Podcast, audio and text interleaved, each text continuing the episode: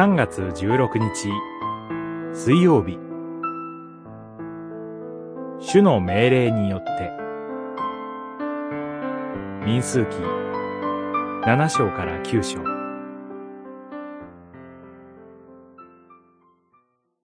彼らは主の命令によって宿営し主の命令によって旅立った。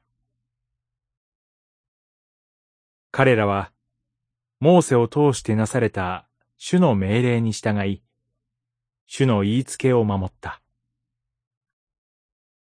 九章、二十三節。人々が幕屋を建て終わると、雲が幕屋を覆いました。空高くにあった雲が不思議な仕方で降りてきたのです。その雲は夜になると燃える火のように見えました。それは神ご自身がイスラエルの民と共におられることを示す印でした。そして神は雲が幕屋の上に留まっている間は宿営し、雲が離れると旅立つようにとお命じになりました。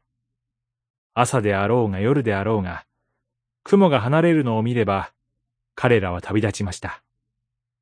逆に、雲がとどまる限り、何日も、何ヶ月も、同じ場所に宿営し続けなければならないこともありました。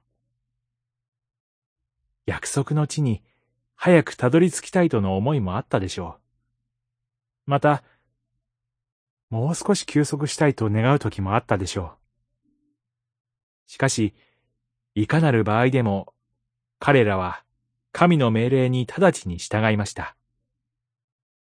常に備えをしていたのです。このように旅を進める中で、彼らは神の特別な配慮によって生かされ、導かれていることをますます実感したことでしょ